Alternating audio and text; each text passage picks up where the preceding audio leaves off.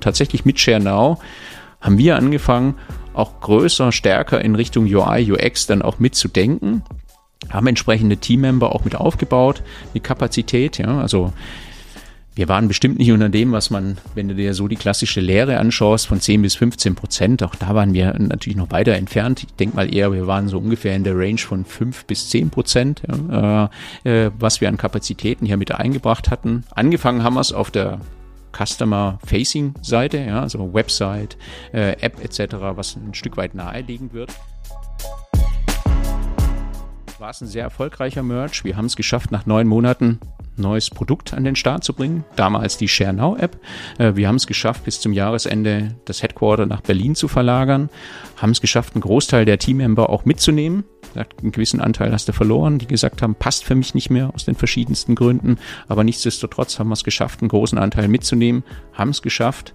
Das ist natürlich ein längerer Prozess, innerhalb von ein bis zwei Jahren, ich würde eher zwei Jahre sagen, eine neue Kultur in der Firma zu etablieren, mit Offenheit, mit Transparenz, ja, äh, Kommunikation, mit Events und Veranstaltungen, die Mitarbeiter auch zu motivieren und Aufbruch auch zu erzeugen. Hallo ihr Lieben und herzlich willkommen zu einer neuen Folge von den Digital Product Talks. Unser heutiger Gast Slavko ist seit vielen, vielen Jahren im Business unterwegs, vor allem in Bezug auf Mobilität. Die ganze Folge heute dreht sich um das Thema Mobilität. Wie hat sich das Ganze entwickelt von Auto als eigentlich Hardware-Device hin zu heute End-to-End-Mobilität als Customer Experience, das Ganze nahtlos. Wie muss sich eine Organisation aufstellen in Bezug auf Organisationsdesign? Safco hat sich da sehr stark an Spotify orientiert, wie die ihre Company aufgebaut haben und ihre Teams managen. Es geht um das Thema Mergers und Acquisitions. Wie bringe ich zwei Unternehmen zusammen, vor allem auch in Bezug auf die Organisation? Und wie sieht eigentlich die Zukunft der Mobilität aus? All das erfahrt ihr in der neuesten Folge. Los geht's, los geht die Reise, los geht die wilde Fahrt. Viel Spaß! Dieser Podcast wird produziert von Lenart Media, deiner Agentur für Business Podcasts. Hallo Slavko, herzlich willkommen bei den Digital Product Talks. Ja, vielen lieben Dank, äh, Felix, für die Einladung und Daniel. Äh, Habe mich riesig auf die Session mit euch gefreut. Wir freuen uns auch, denn ähm, wir haben im äh, Vorgespräch schon einige, einige Themen angerissen und Daniel und ich haben uns mal deine Vita natürlich auch angeschaut. Und du bist ja schon seit, seit vielen, vielen Jahren im, im Business unterwegs, ähm, bist, wir haben gesagt, du bist eigentlich auch sowas wie ein Titan der Mobilitätsbranche, angefangen von, von Daimler, also bei dem Thema Auto besitzen, dann über, über Carsharing-Dienste. Nimm uns doch mal mit auf die, auf die Reise, auf deine Reise, ähm, auf, durch deine Karriere und vielleicht auch dann gleichzeitig an den unterschiedlichen Punkten deiner Karriere, wie sich auch Mobilität verändert hat, wie sich die Mobilitätsindustrie verändert hat, wie sich die Rahmenbedingungen verändert haben. Ja, vielen Dank. Wow, das ist eine Intro. Titan der Mobilität, da baust ganz schön Druck auf, ja. ja, aber ist Wir haben nur Tat, Titanen hier bei uns im Podcast. Ja, ja. ja, perfekt, das hört sich gut an. So soll es ja auch sein bei dem Format. Nee, ist also, äh, ja, da hast du recht. Wenn man das so Revue passieren lässt, ist es natürlich eine unglaublich lange Zeit. Die ich, äh, knapp elf Jahre bin ich aktuell in der Mobilitätsbranche unterwegs. Aber lass uns vielleicht nochmal einen Schritt zurückgehen. Nach dem Studium äh, habe ich tatsächlich, wie du sagst, äh, klassischerweise bei einem Automobilkonzern, also hier im südwestdeutschen Raum, äh, Mercedes-Benz vor der Tür, dann auch dementsprechend angefangen. Ähm, habe da im Controlling, in der Entwicklung in verschiedenen Stationen gearbeitet. Zu der Zeit war natürlich ganz klar, sage ich mal, das Thema Autobesitz ein spannendes Thema, habe ich ja selber angestrebt, eine starke Marke, konnte auch die Verjüngung dann auch der Marke Mercedes-Benz dann auch ein Stück weit miterleben, dann auch mitgestalten in verschiedenen Projekten, was auch unglaublich viel Spaß gemacht hat, ja, wie du es auch schaffst, von so einer traditionellen Marke ein anderes Publikum dann auch ein Stück weit anzusprechen.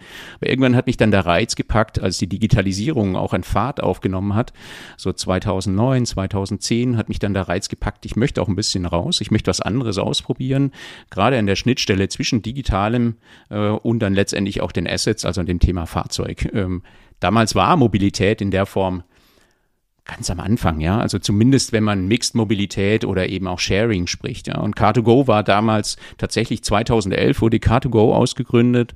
War ein super spannendes Thema insoweit, weil ich sagte, äh, A, das Thema, da bist du am Puls der Zeit. Du versuchst jetzt in so einem traditionellen Automobilkonzern die Digitalisierung mit reinzubringen und auch ein ganz neues Geschäftsmodell auch zu etablieren, wo du viel lernen willst, äh, wirst. Und es war für mich auch sehr spannend zu sehen, ah, was passiert bei mir, wenn du in so einem strukturierten, überstrukturierten Konzern dann noch ein Stück weit arbeitest, wo es fürs alle, für alles Prozesse gibt und du dann aber rauskommst in so eine GmbH, die frisch gegründet wurde. Ich war tatsächlich einer der ersten zehn angestellten Mitarbeiter, war meine erste wirkliche Führungsposition auch für ein kleineres Team und du dann auch gesagt hast, wie, was macht es mit dir? Wie gehst du damit um? Und da ging es einfach hands-on an alle Themen irgendwie Hand anzulegen, alles irgendwie gemeinsam hinzukriegen. Und das Wichtigste war für uns in dem Jahr 2011, kriegt es irgendwie hin, vier Städte live zu bringen. Das war Berlin unter anderem, Amsterdam auch als erster Anbieter, der eine voll elektrische Flotte an den Start bringen würde. Da könnte ich euch auch unglaublich viele Geschichten erzählen. Wahnsinn, was wir da Aufregendes erlebt haben, Niederlagen, äh, Rückschläge eingesteckt haben, wie wir daraus gelernt haben, uns nochmal aufgerappelt haben und hat tatsächlich auch die Ziele erreicht haben. Ja. Das war für mich sehr, sehr spannend. Und klar, wie hat sich Mobilität damals verändert? Also, oder die Anfänge. Für uns war es natürlich ein Riesenthema. Du gehst mit einem ganz neuen Geschäftsmodell, du bietest Free-Floating Carsharing an. Erstmal unseren Investoren zu überzeugen, in dem Fall noch Mercedes-Benz. Die waren aber Feuer und Flamme, muss man ganz klar dazu sagen. Dann aber auch die Kunden, ja. Wann verstehen die Kunden den Case, den wir anbieten, ja? Du kannst, hast hier ein Fahrzeug, was du technisch damals noch über eine RFID-Karte öffnen kannst. Du kannst das Fahrzeug innerhalb eines definierten Geschäftsmodells dann auch einfach abstellen, wo du es möchtest und minutenweise mieten. Das war ein sehr, sehr langer Lernprozess, auch für die Kunden, bis sie sich daran gewöhnt haben, wie sie die Technik verwenden, funktioniert das, ist das zuverlässig. Ja? Und wenn ich jetzt ein bisschen den längeren Bogen nach vorne schauend spanne, wenn ich dann irgendwann Car2Go Drive Now, als das Joint Venture auch gegründet wurde, da hatten wir dann auch ganz klar, wir waren ein paar Jahre davor als erster, der den vollen digitalen Mietprozess auch mit an den Start gebracht hat mit einer App. Ja, alles komplett, äh, vollständig automatisiert und remote. Innerhalb von Sekunden konntest du das Fahrzeug dann auch öffnen. Das war ein Riesenschritt nach vorne im Sinne von Kundenconvenience äh, und Kundenbequemlichkeit. Hm. Also ich erinnere mich, ich war zumindest einer, glaube ich, ganz am Anfang bei DriveNow dabei. Ich musste noch in eine Sixt-Filiale laufen und mir so einen kleinen RFID-Chip auf den, äh, auf den Führerschein kleben lassen, der nach, immer nach zwei Wochen abgefallen ist. Äh, waren auf jeden Fall spannende Zeiten. Ich finde es auch spannend, dass inzwischen, also am Anfang ging es darum, ein Auto zu besitzen. Da, da ging es eher auch nur um das Erlebnis ähm, mit diesem Produkt, ja, mit diesem einzelnen Produkt. Heute hast du im Prinzip eine Customer Journey über unterschiedliche Touchpoints, unterschiedliche ähm, Mobilitätsarten in, in diesem Fall. Wie hat sich denn da ähm, das, das Mindset auch in den, in den Unternehmen verändert? Ich finde es ja ganz spannend, weil du bist, du warst ja immer dabei ähm, und es hat sich, finde ich, gerade in Bezug auf, wie betrachtet man äh, Konsumentenerlebnisse, Nutzererlebnisse, Customer Journeys und so weiter, hat sich ja so viel getan. Ähm, was war da deiner Meinung nach am, am auffälligsten so auch über die Zeit? Oder was waren so Momente, wo du gesagt hast, jetzt hat sich da was getan? Mhm. Also klar, wie du sagst, das ist natürlich für einen Traditionskonzern egal, tut sich ja die gesamte Automobilindustrie sehr, sehr schwer, weg vom Besitz zu kommen. Jetzt aber natürlich ein Traditionskonzern, ein Traditionsunternehmen wie Mercedes-Benz. Du hast über 100 Jahre erfolgreich Automo Autos, Mobile gebaut, sie verkauft. Das war ein Statussymbol. Und ich meine, ich komme ja selber aus der Generation, wo ich sage, ich habe auf dem Land gewohnt, bin ich aufgewachsen. Für dich war es unglaublich, also für mich war es unglaublich wichtig. Ich brauche einen Führerschein und ich brauche ein Auto, ja, mobil zu sein. Äh, das ist den Mindset Change, wie du sagst, äh, diesen zu erreichen, natürlich innerhalb eines solchen Konzerns ist natürlich auch unglaublich schwierig. Also es war ein sehr langer Prozess, angefangen 2010, 2011 mit der Ausgründung von Car2Go.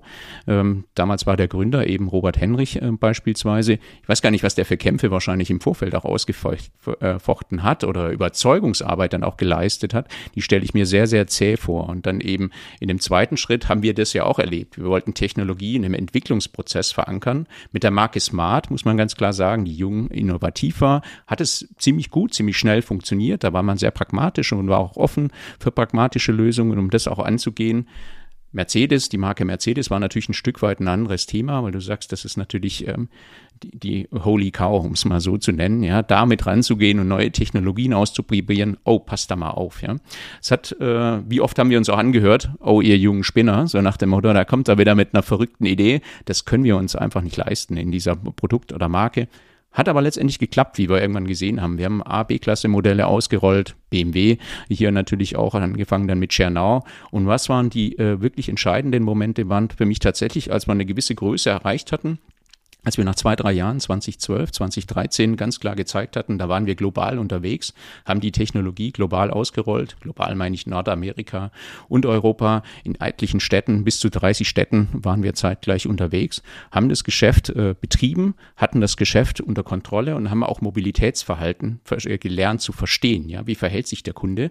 Und insoweit mit den ganzen Informationen, mit dem ganzen Verständnis, ja, was dem Kunden auch wichtig ist und auch dem Trend, den man in den Städten gesehen hat und erlebt hat, weg vom Besitz, ja, hin zu, äh, ich möchte mein Geld woanders hin investieren, nicht unbedingt in den Kauf eines Fahrzeuges, dann letztendlich damit, mit den Informationen, mit den gemeinsamen Learnings, die wir mit unseren Investoren, Mercedes, äh, Smart etc. dann auch gemeinsam bewegen konnten. Das waren so für mich die ersten Momente, wo er gesagt hat, da kommt jetzt auch der Rückhalt. Klar, wir stehen immer voll dahinter, also das, dieses Signal wäre sehr klar. Dann perspektivisch aber auch natürlich als andere Player in den Markt gekommen sind, sind es Scooter, sind es Bike-Sharing, alles, was da mit reingekommen ist, in den Markt mit reingedrückt hat und man dann auch gesehen hat, okay, wir müssen breiter denken. Ja? Äh, bis dann letztendlich 2017, 2018 die beiden Investoren BMW und Daimler die strategische Allianz für sich entschieden hatten und zu sagen, wir wollen die Now-Gruppe aufbauen, wir wollen das Thema Mobilität mitgestalten, ja, wir wollen strategisch auch mitgestalten, weil wir verstehen, verstanden haben, es wird sich vieles ändern. Und dieser Schritt war für mich dieses Commitment zu diesem Joint Venture, was dann Anfang 2019 ausgegründet wurde, mit den anderen Gruppen oder Schwestergesellschaften wie FreeNow, ReachNow im Sinne von intermodale äh, Mobilität. Das war ein wirklich unglaublich starkes Signal aus meiner Sicht mit den beiden Geschäftsführern oder CEOs, die sich hier auch entsprechend positioniert haben. Jetzt äh, mit Stellantis auch ein großer, einer der großen Player auf der Welt, ja, sage ich mal, der viertgrößte Automobilhersteller, der das Thema Mobilität für sich auch ganz klar definiert hat in dem nächsten Schritt, wo zwei Jahre zurück äh, Carlos Tavares eine entsprechende Strategie, Strategiepaper vorgestellt hatte, mit welchem Ausblick äh, umsatzseitig perspektivisch er dieses Geschäft Mobilität dann auch mitgestalten möchte. Ja. Das sind unglaublich starke Signale, wo du gesehen hast, das dauert, das braucht unglaublich viel Zeit. Man hat es aber verstanden und man möchte genau an diesem äh, Puls der Zeit dann auch mitgestalten, um die Kunden auch bei sich im Ökosystem perspektivisch zu halten. Ja. Ich muss sagen, ich bin, ich, mich zerreißt fast, weil ich tausende Fragen habe, weil dieses ganze Thema Mobilität ist etwas, was mich selbst einfach wahnsinnig interessiert. Ich verfolge das alles über keine Ahnung, seit den letzten zehn Jahren äh, der Switch zu Elektro, gleichzeitig natürlich aufgrund unserer ähm, ähm, Industrie natürlich die ganze ähm, App-Entwicklung, Experience, wie sich das alles verändert hat, die Dinge zu buchen. Also ich habe tatsächlich tausend Fragen, aber mich würde einfach mal eine Frage auch interessieren, gerade am Anfang, weil wir haben das selbst bei Gründung von Kobi so ähm, gesehen, das war so 2000, 2011 rum, wo die Idee entstanden ist hatte jeder so ein Smartphone in der Hand und wir dachten auch, und wir haben so, hatten so dieses Gefühl, okay, da entsteht jetzt was Großes, da ist ein neuer Markt, der, der Play Store, der App Store, das ist eine grüne Spielwiese, das ist was Großes. Und das war unser Impuls zu sagen, okay, wir gründen jetzt Kobe, um genau hier eigentlich ein, ein Service Offering äh, zu starten und unsere Company zu gründen. Zu der Zeit ähm, ging es ja auch bei euch los ähm, und ich glaube, da war auch waren ja auch viele andere Player dabei. MyTaxi hatte ja auch schon irgendwie Ambitionen, Dinge zu machen. Also ich glaube, das war so eine gleiche Aufbruchsstimmung, aber gleichzeitig auch so ein Wettkampf, natürlich hier irgendwie gute Experiences zu liefern, irgendwie ein Platzhirsch zu sein.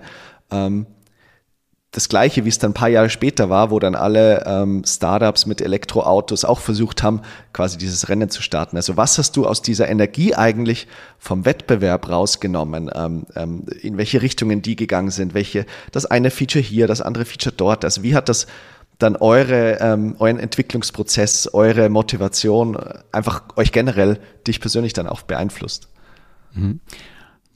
Sehr gute Frage. Also ich sag mal, du bringst einen sehr guten Punkt auch nochmal auf mit MyTaxi, was du beispielsweise erwähnt hast. Also fand ich auch mal sehr, da hat es Mercedes-Benz für sich ganz klar das Thema Mobilität auch nochmal sehr stark definiert gehabt, ja, sogar oder erkannt gehabt als Zukunftsthema. Die haben ja sehr früh 2012, 2013 schon angefangen, in verschiedenste Mobilitätsunternehmen, Companies zu investieren, weil sie eben hier aktiv auch mitgestalten wollten, ja. Das ist für mich nochmal ein Punkt. Und der zweite Punkt aber, äh, um den es dir geht, wo habe ich die Energie rausgezogen, ja? Also ich finde es unglaublich spannend zu sehen, wie so neue Firma entsteht, ja, was für neue Ideen, was für Lösungen. Und ich komme ja Background-mäßig, 2002 habe ich damals im Automobilkonzern gestartet. Da hast du auch viele Freiräume gehabt, ja, aber es gab für alles Prozesse. Es gab Klasse, es war klassische Automobilentwicklung.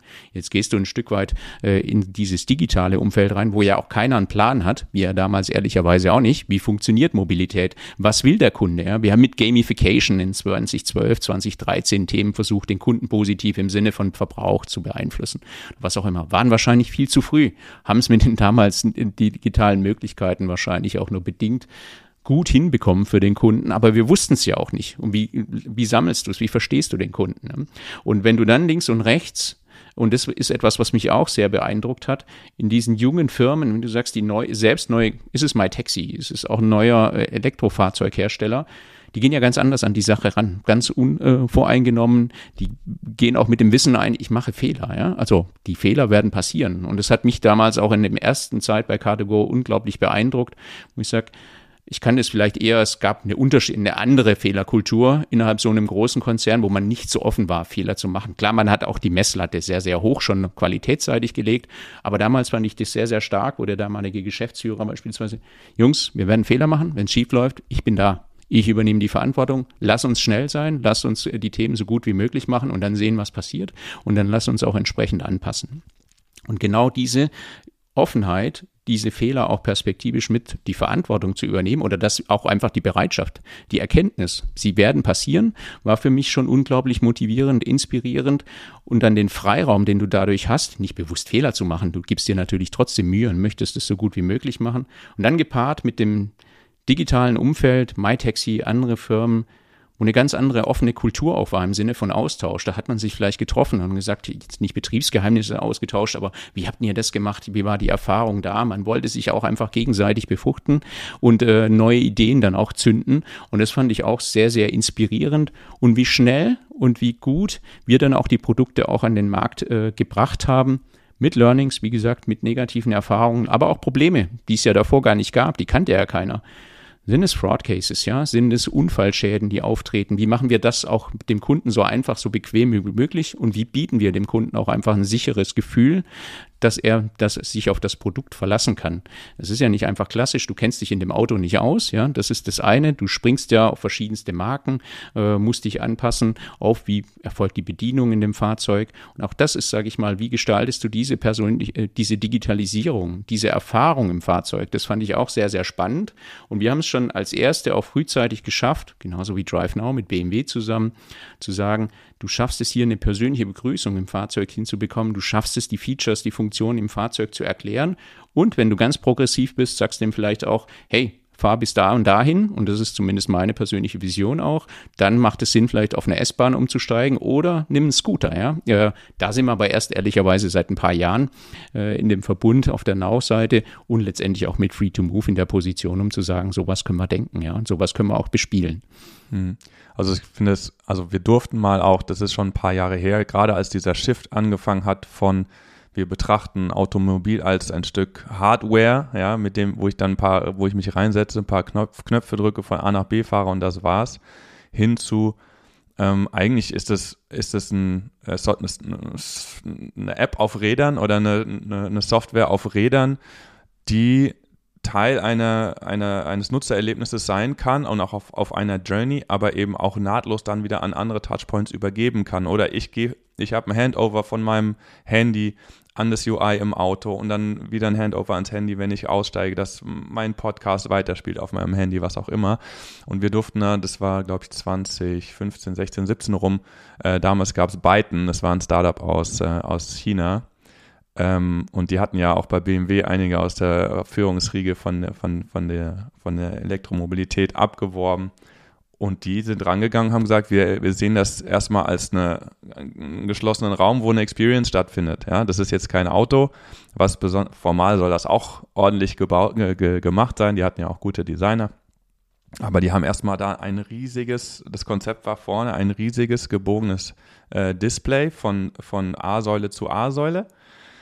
Und das äh, durften wir am Anfang durften wir uns darüber Gedanken machen, wie wir das bespielen könnten. Und das war ja, also für uns war es natürlich, äh, da war, wurde ein Traum war, ja. Wir durften ähm, quasi eine, eine neue Epoche der In-Car-Experience auch mit anstoßen. Das hat dann nachher aus unterschiedlichen Gründen ist Byton nicht erfolgreich geworden, gibt es nicht mehr die Marke leider. Aber dieser äh, wie, wie, sich das Mindset verändert hat, wie ich eigentlich Mobilität auch betrachte, nämlich eigentlich als eine Experience, die wahrscheinlich schon bei mir zu Hause losgeht, indem ich möglicherweise meine Route plane und dann auch erst endet, wenn, wenn ich den letzten Schritt getan habe, sozusagen. Ja? Und ähm, das, das war für uns eine, eine auch eine, eine, sehr, sehr schöne Zeit, war auch sehr anstrengend, weil ähm, der, die Jungs und Mädels von beiden immer gesagt haben, ja, das ist jetzt Shenzhen Speed, ja, wie wir arbeiten, das ist also 24-7. Ähm, das, waren, das waren wir und unsere Designer. Wir haben viel und hart gearbeitet, aber die Geschwindigkeit waren wir nicht äh, gewohnt. Wir haben irgendwelche ähm, äh, bei uns in der im ersten im, im, zweiten Büro, das war relativ klein noch, haben wir im Keller dann Mockups gebaut und dann kam äh, kam Benoit, der der Chefdesigner, der auch von von ein ganz berühmter der Designer, der vorher bei BMW war, kam dann wurde alles vorbereitet, kam bei uns in den Keller und hat sich das Konzept angeschaut. Also das war das war der Wahnsinn. Ähm, aber wie schnell das dann auch gegangen ist, dass sich die Art und Weise, wie man eigentlich Mobilität betrachtet, dann auch verändert hat von ich baue hier ein Stück Hardware hin und das muss schön aussehen und schnell fahren und äh, hin zu eigentlich ist es eine ist es ein ja, ein End-to-End-Erlebnis, was idealerweise so gut integriert ist wie bei Apple. Absolut, ja, das ist total beeindruckend. Da sind wir, glaube ich, ehrlicherweise auch noch ganz am Anfang, ja. Also ich finde es gut, dass du die asiatischen, die chinesischen Automobilhersteller auch mit nochmal ins Spiel gebracht hast. Ganz klar, die haben hier den Pace, die haben hier den Ton angegeben, ja. Also wenn ich überlege, wie Byton, wie Geely, als wir damals, da war ich auch noch teilweise im Konzern oder war zwischendrin auch nochmal bei Smart, da hast du dir ja schon die asiatischen Marken auch angeschaut, die Chinesen insbesondere, wie viel Gas die hier gegeben haben, wie schnell die auch rangegangen sind, was diese Themen dann auch betrifft.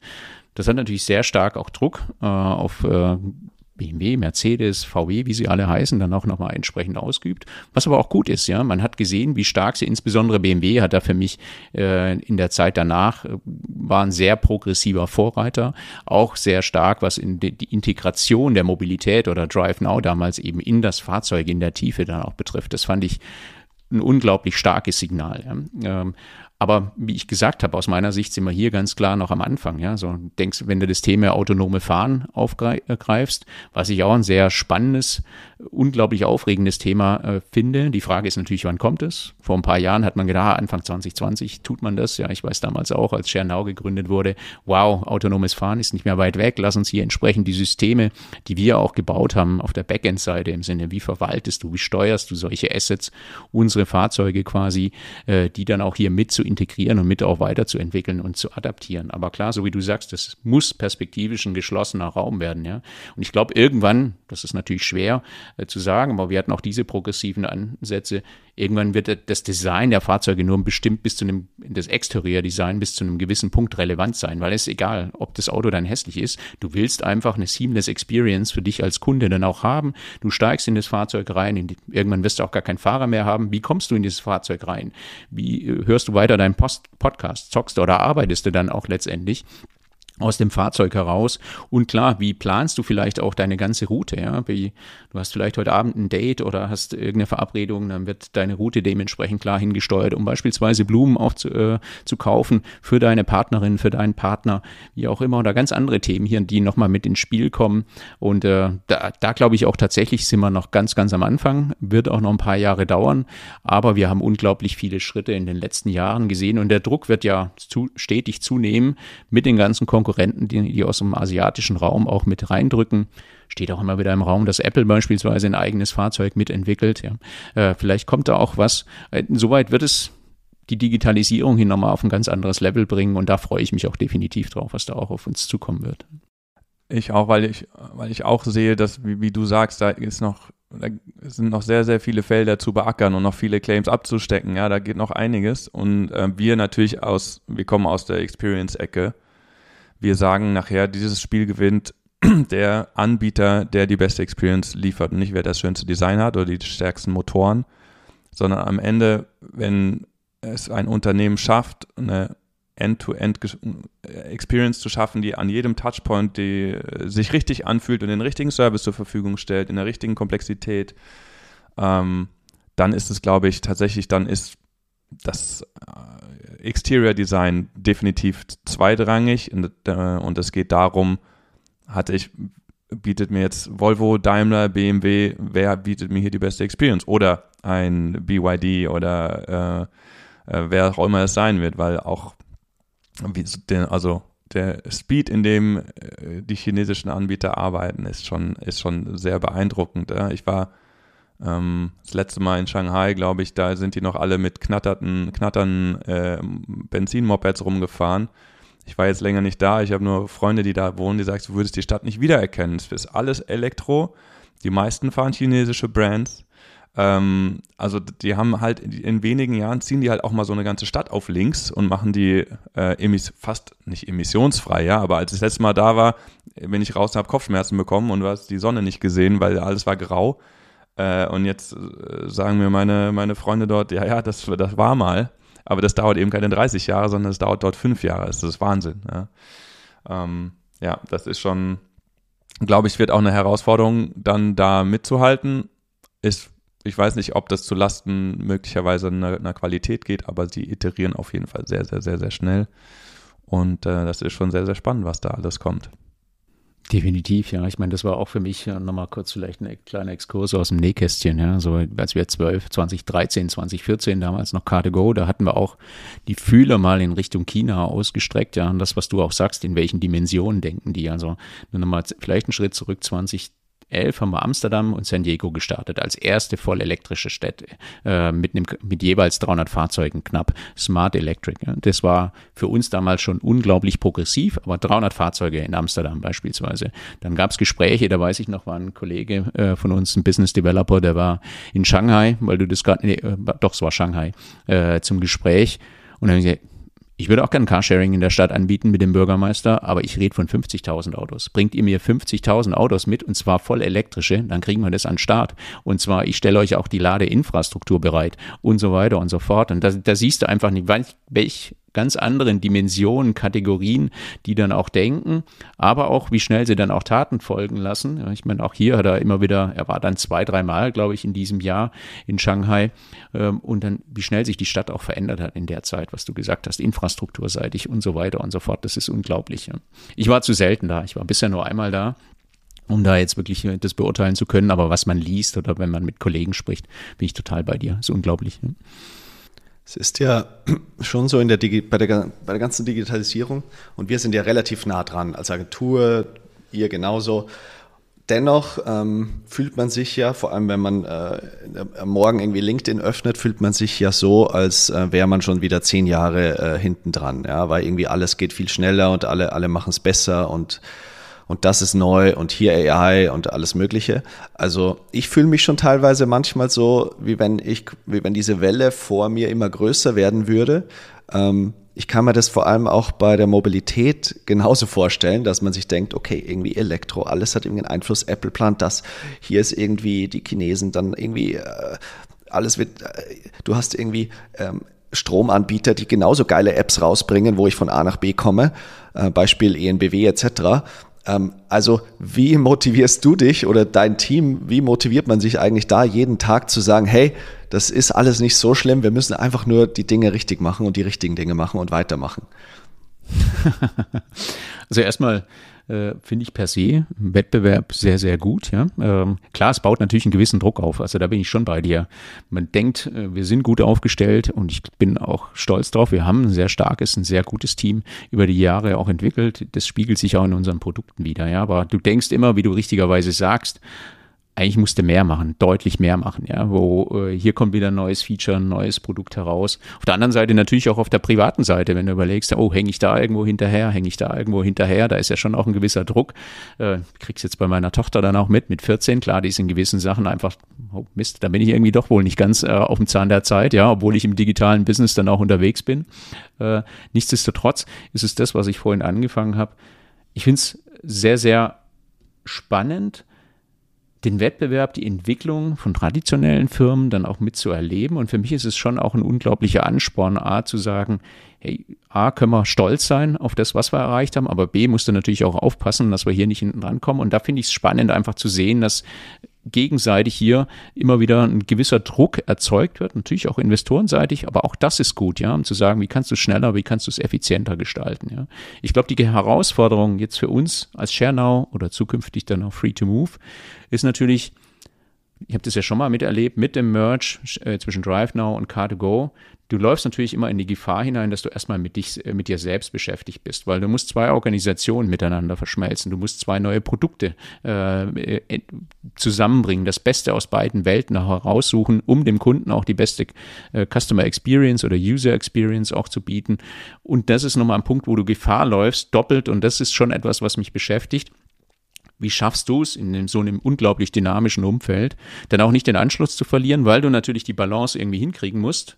Äh, du musst eine neue Firma bauen auf der einen Seite und auf der anderen Seite hast du natürlich aber auch der Wettbewerb, der nicht stehen bleibt, weil der wahrscheinlich gerade auch einfach einen klaren Fokus in der Form dann auch hat und der ist vielleicht die Produktentwicklung. Aber ich finde gerade solche großen Herausforderungen spornen mich auch an. Ja, und da bin ich auch tatsächlich ein Mensch, der gerne mit Menschen zusammenarbeitet. Ich bin ein People-Typ, ja, wo ich sage, ich möchte, mir gibt es auch Energie, wenn ich dann, äh, ich meine, ich bin 50, ja, das Durchschnittsalter meiner Mitarbeiter ist wahrscheinlich so knapp über 30.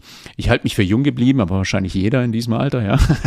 aber jetzt mal nach vorne gerichtet, sage ich mal, gibt mir das auch unglaublich viel Energie, mit welchem Idealismus, mit welcher Begeisterung man da auch herangeht. Und wir haben bei uns sehr viele, sehr gute, motivierte Leute, die sagen, hey, ich möchte wirklich was bewegen, ich möchte die Mobilität verändern, ich möchte was Gutes für die Umwelt tun tun, indem ich den Besitz von Fahrzeug reduziere. Und das ist für mich auch ein unglaublicher Ansporn, wo du siehst, mit welcher Energie diese Mitarbeiter rangehen, mit welchem Idealismus und wie viel, wenn du in die offene Diskussion gehst äh, und auch die Themen versuchst, ge gemeinsam vernünftig auch anzugehen und das Beste für den Kunden auch herauszuholen, wie viel du auch wiederum zurückgibst. Und das gibt mir auch wirklich unglaublich viel Energie. Wie, wenn ich da direkt äh, anschließen kann, wie groß ist denn das, das Team, von dem du sprichst? Oder die Wie groß Teams? ist das Team? Ja, die Teams, also in Summe sprechen wir hier bei einer Organisation von, ich sag ich mal so 130, 140 Mitarbeitern jetzt bei ShareNow im digitalen Bereich, also Softwareentwicklung, Produktmanagement, UI, UX. Dann haben wir ja auch noch die DevOps natürlich bei uns und okay, einen kleinen Teil, sag ich mal, des Teams, die Client IT, die sich auch um die Hardware und das Setup, was ich, was wir in der Firma dann auch benutzen und die Tools dann auch dementsprechend verändern. Also in Summe so um die 130, 140 Mitarbeiter. Nochmal ein bisschen weiter gesponnen auf der Free-to-Move-Seite hast du auch ein sehr gutes, ein sehr starkes Entwicklungsteam. Die haben aber eine ganz andere Produktpalette, die ähnlich aufgestellt sind wie wir, also was die Verantwortlichkeiten betrifft, die Fakultäten. Auch hier hast du Softwareentwicklung, UI, UX, Produktmanagement und äh, ähnliches Setup hier. Ja, wie sind wir aufgestellt? Wir haben die Organisationsform damals neu aufgesetzt, als ShareNow gegründet wurde. Wir haben beide Teams zusammengesetzt, haben gesagt, wir müssen ein äh, neues Setup wählen, um A, die Größe ganz am Anfang 2017, 2018 waren wir deutlich kleiner auf der Car2Go-Seite. Wir hatten vielleicht so 50, 60 Mitarbeiter, als ich 2017 zurückgekommen bin als CPTO. Ähm, hochst zu skalieren, um eben in dieser Region von 130, 140 Mitarbeiter auch anzukommen, verteilt über mehrere Standorte. Also wir waren damals angefangen in Leinfelden und in Ulm, in Ulm war damals die erste Pilotstadt von Car2Go, dann eben Berlin und Hamburg auch mit aufgesetzt und klar von der Drive Now Seite in München. Headquarter in Richtung Berlin. Nichtsdestotrotz wollten wir uns mehrere Hubs behalten, um Talente äh, in der Form rekrutieren zu können. Heißt, du brauchst ein anderes Organisationsmodell. Wir haben uns hier an Spotify orientiert haben uns hier äh, sagen wir mal in einer Tribe-Logik aufgestellt, was Produktverantwortlichkeiten betrifft und dann dementsprechend auf der anderen Seite technologisch im Chapter in Verantwortlichkeiten auch gedacht am Anfang, in Technologieverantwortlichkeiten gedacht und das zu bauen, haben jetzt im Laufe der Zeit gemerkt, das müssen wir adaptieren, um dann nicht rein auf Technologien fokussiert zu sein, sondern dann auch tatsächlich mehr dem Produktgedanken auch nochmal du über alle Funktionen hinweg mit reinzugestalten. Ein sehr starkes Learning war für mich, was wir auch sehr, sehr gut gemacht haben, zum frühen Zeitpunkt in Schernau zu sagen, du musst über alle Stakeholder hinweg denken. Ja? Also du musst äh, die Stakeholder mit in äh, die Tribes auch mit einbeziehen. Es ist auf der Website, es ist auf der App-Seite, dementspre dementsprechend die Marketing-Kollegen mit reinzunehmen oder auch die Sales-Leute äh, oder natürlich auch abschließend Customer Service. Ja, wie machst du den perspektivisch gesehen die, wie optimierst du die Customer Experience? Das heißt nicht nur im Sinne Usability, UI der App, sondern auch tatsächlich, wie machen wir, wenn er Probleme hat, alles so einfach wie möglich. Und das durch die Bank auch gezogen. Also wir haben ja nicht nur Customer-Facing-Produkte, die den Endkunden dann auch betreffen, sondern natürlich auch B2B-Lösungen auf der anderen Seite. Wir haben interne Stakeholder, die Assets, die Fahrzeuge müssen ja dementsprechend gewartet werden, die müssen gereinigt werden, die müssen verfügbar sein für den Kunden. Auch die hier optimal zu managen. Da hast du dann den Operations-Bereich, wo du sagst, auch hier musst du, was sind die Mitarbeiter, die im Feld, die sich tagtäglich um die Fahrzeuge kümmern? Was sind deren Herausforderungen? Wie können die das auch so einfach wie möglich bedienen? Auch die hier letztendlich ganz klar in die Richtung, in diesen ganzen Produktentstehungsprozess mit einzubeziehen. Ist aber auch ein Stretch, ganz ehrlich, weil du hast natürlich eine ganz andere Denke. Du hast das voll digitalisierte Umfeld, äh, wo die Leute eben ganz klar den Endkunden im Fokus haben, auch sehr idealisiert und sehr hohe Ansprüche an sich haben. Auf der anderen Seite hast du Menschen, Mitarbeiter, die mit sehr viel Passion, mit sehr viel Energie sich um die Fahrzeuge kümmern, dass die in einem vernünftigen Zustand dem Kunden zur Verfügung gestellt werden, die auch gewartet werden müssen. Aber du hast natürlich einen ganz anderen Background, ja. Du kommst jetzt aus einer mechanischen Welt äh, wo aus einer sehr haptischen Welt mit ganz klaren, einfachen, irdischen, natürlich auch komplexen Problemen und das dann gemeinsam zu mergen und um diese unterschiedlichen Verantwortlichkeiten oder diese unterschiedlichen Denkweisen auch übereinander zu kriegen, ist gar nicht so einfach, ja, zu sagen, hey, jetzt äh, lass uns mal, ich sag's mal so, vom hohen Ross aus der digitalen Welt herauskommen und die Leute dann auch mitzunehmen, um deren Probleme auch zu verstehen, äh, mit was arbeiten die, mit was für Problemen arbeiten die denn tagtäglich und da dementsprechend die Produkte drumherum zu bauen. Und es war schon ein langer Prozess, um da auch hinzukommen. Ja. Aber haben wir sehr, sehr gut gemacht und äh, da bin ich definitiv auch stolz drauf, auf das, was wir bei Schernau-Seite perspektivisch auch bei Free2Move natürlich auch erreichen werden. Ja. Jetzt stelle ich mir vor, dass gerade die Integration dann von äh, mehreren Companies, haben wir auch im Vorgespräch, hast du gesagt, das ist dein Lieblingsthema. Ja, wie kriege ich sowas, äh, M&A, wie kriege ich Unterschied, wie, wie, wie baue ich ähm, ein neues Unternehmen aus mehreren Unternehmen zusammen sinn, sinnvoll? Ähm, wie kriege ich dann auch unterschiedliche Organisationsdesigns, unterschiedliche Kulturen möglicherweise zusammen? Wie habt ihr das, oder was war da deine Erfahrung? Wie habt ihr das gemacht? Weil es in der Produktentwicklung gibt es vielleicht unterschiedliche Ansätze, kulturell gibt es unterschiedliche Ansätze. Ja, dann sagst du schon, Organisationsdesign habt ihr euch an, an der Tribe-Logik äh, orientiert. Dann die andere Company hatte vielleicht, es, es war anders aufgestellt. Also wie habt ihr diese Integration, diese erfolgreiche Integration, was waren da die Erfolgsfaktoren? Und was, hab, und was hast du gelernt? Weil es ist ja auch immer, das, das tut ja auch ganz oft ein bisschen weh. Definitiv. Es hat auch weh getan, ganz klar. Äh, für beide Seiten natürlich. Ich meine, das eine ist, eine Standortverlagerung ist nie einfach, ja. Also vor dem Hintergrund Stuttgart am Anfang Cargo versus, äh, was heißt versus, also mit München Drive Now äh, und dann letztendlich das zukünftige Headquarter, was in Berlin positioniert, das war schon klar, ja. Also es soll nach Berlin gehen. Das tut natürlich auch weh, ja. Du verlierst einen gewissen Prozentsatz äh, an Mitarbeitern. Jeder tut weh, weil du da natürlich auch äh, viel Know-how verlierst während so einem Prozess. Ich glaube, was wir, also wir haben bestimmt einiges falsch gemacht, ja, und auch bestimmt natürlich auch vieles richtig. Und ich glaube, was, was wir richtig gemacht haben und worauf ich auch im, mit Blick auf 2019 definitiv sehr stolz bin, wie wir das auch gemacht haben, ist A, wir haben uns Support auch zugekauft. Du kannst es nicht alleine machen, du brauchst auch externen Support. Äh, wie machst du Organisationsdesign? Wie nimmst du äh, unterschiedliche Kulturen dann auch auf? Wie machst du auch die Bestandsaufnahme auf der Produktseite? Ja, ganz klar. Das hat ja mehrere Dimensionen. Organisation, Kultur, du hast es ja schon angerissen und natürlich auch das Produkt. Äh, und auch verschiedene Arbeitsweisen, die alles im Hintergrund dann auch mit reinschwingt. Ja. Also du hattest beispielsweise auf der Car2Go-Seite war ganz klar der Plan, wir inhausen, alles was äh, Core-KPIs oder Core-Assets für uns sind, die wollen wir dann auch letztendlich komplett eigenständig verantworten und selbst entwickeln. Auf der Drive Now-Seite hast du dich mit einem starken Partner äh, in der damaligen Zeit letztendlich mit Sixt, wo du auch vieles ausgelagert hast, auf der Softwareentwicklungsseite bis auf BMW, die letztendlich ganz klar äh, auf der Fahrzeugseite schon sehr progressiv aggressiv in-house unterwegs waren. Ja, da zolle ich auch definitiv sehr hohen Respekt für. Jetzt mit Blick auf das, was ich damit eigentlich sagen will, ist ganz klar. Ja, du hier hast du Wachstum angepeilt gehabt, hier hast du einen extern. Wie nimmst du die Leute mit? Ja, weil das kostet ja natürlich auch erstmal Geld. Äh, du hast unterschiedliche Kulturen gehabt. Das war schon ein sehr großer äh, Stretch. Für mich war ein wichtiger Punkt erstmal zuhören, natürlich auch erst eine Bestandsaufnahme machen in aller Ruhe, bei allem zeitlichen Druck, den wir natürlich auch hatten, äh, aber wirklich ein Zuhören, nicht mit, was nicht immer einfach ist, ja, mit vorgefertigten Meinungen dann auch reinzugehen. Keine Ahnung, das ehemalige Car2Go-Setup ist das Bessere versus äh, Drive Now, ja. Und diese, diese, das gab es natürlich ein Stück weit. Jeder ist ja stolz auf das, was man erreicht hat und das auch zu Recht. Und du hast hier natürlich auch, man war auch ein Wettbewerber im Vorfeld. Das war gar nicht so einfach, das auch dementsprechend mit umzudrehen. Aber hier mit viel Zuhören, Entscheidungen, Geschwindigkeit ist für mich definitiv ein wichtiger Punkt. Also Bestandsaufnahme so gut wie möglich zu machen, auch mit dem Bewusstsein, dass du nicht alles perfekt machen wirst.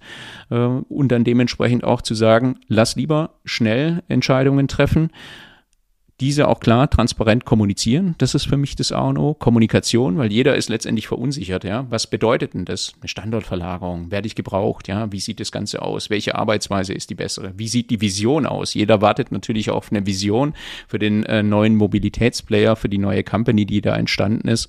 Und auch hier waren wir sehr schnell, haben versucht, Teammember mit einzubinden, haben die auch mit in den Strategieentwicklungsprozess mit eingezogen. Äh, A, um den Input der sehr starken Leute, der sehr viele Mobilitätserfahrung hatten, mit reinzubringen. Natürlich aber auch brauchst du den Buy-in, ja. Du musst ja die Leute auch mitnehmen. Und dann in die Kommunikation und die, in die Execution mit reinzugehen. Wir haben auch Teammember nicht wenig natürlich auch verloren, bedingt äh, durch den Umzug durch die Verlagerung, bedingt durch unterschiedliche Kulturen, weil man vielleicht am Anfang doch auf der Kommunikationsseite punktuell etwas nicht ganz optimal gemacht hat, Missverständnisse da waren, aber in Summe war es ein sehr erfolgreicher Merch. Wir haben es geschafft, nach neun Monaten neues Produkt an den Start zu bringen, damals die ShareNow-App. Äh, wir haben es geschafft, bis zum Jahresende das Headquarter nach Berlin zu verlagern, haben es geschafft, einen Großteil der Teammember auch mitzunehmen einen gewissen Anteil hast du verloren, die gesagt haben, passt für mich nicht mehr aus den verschiedensten Gründen. Aber nichtsdestotrotz haben wir es geschafft, einen großen Anteil mitzunehmen, haben es geschafft. Das ist natürlich ein längerer Prozess, innerhalb von ein bis zwei Jahren, ich würde eher zwei Jahre sagen, eine neue Kultur in der Firma zu etablieren, mit Offenheit, mit Transparenz, ja, äh, mit Kommunikation, mit Events und Veranstaltungen, die Mitarbeiter auch zu motivieren und Aufbruch auch zu erzeugen. Und äh, da haben wir sehr einen hohen Stellenwert draufgelegt, auch im Sinne von Wachstum. Und wir sind parallel, das darf man auch nicht unterschätzen, wir sind sehr stark gewachsen, nicht nur businessseitig, sondern auch organisatorisch sind wir hier in der Form sehr stark gewachsen, haben die Workforce, ich sag mal um knapp 20 Prozent auch netto erhöht im Vergleich zuvor. Auch das musst du als Organisation erstmal verdauen. Ja. Und das war für mich ein unglaubliches Learning, was ich sage, A, sei transparent, sei ehrlich, wenn es auch manchmal wehtut, auch wenn man Fehler macht, äh, lass diese offen und transparent diskutieren und dann gemeinsam auch die Learnings daraus ziehen und gemeinsam mit dem Team äh, die Themen dann auch mit anzugehen, weil ohne das Team, ohne die Mannschaft, du allein kannst es nicht hinkriegen, wirst du es letztendlich nicht hinbekommen und wirst es auch nicht schaffen. Ja, spannend, weil ich glaube, es gibt mehr schlechte Beispiele als gute Beispiele für, für, für, für dieses Thema. Und ähm, auf jeden Fall danke, dass du da deine Erfahrungen geteilt hast. Ich glaube, das hilft, äh, kann, kann, kann vielen da draußen auch auf jeden Fall helfen. Ich würde gerne nochmal auf das Thema, äh, kurz den Fokus auf das Thema User Experience. Ähm, weil wir haben ja schon drüber gesprochen, oder auch Custom Experience, ähm, dass wir, dass wir glauben, dass in Zukunft äh, das Wett, den Wettbewerb entscheiden wird, ähm, wer die beste Experience bietet. Ne? Nicht wer das schönste Auto oder das schnellste Auto bietet. Ähm, wie ist der Stellenwert von User Experience bei euch im Unternehmen? Äh, vielleicht auch da nochmal kurz den, den Blick in die Vergangenheit, weil ich meine, UX, das kam ja, sage ich mal, 2009, 10, 11 kam das so langsam auf. Da war das noch so äh, sagenumwoben. Da wusste noch keiner so richtig, was es ist. Es gab noch die Website UX is not UI, ähm, äh, die erklärt hat, dass es einen Unterschied zwischen UX und UI gibt und was, äh, die, was die Unterschiede sind. Also wie hat sich der Stellenwert von, von UX entwickelt in den Unternehmen, in denen du warst? Wie ist das heute?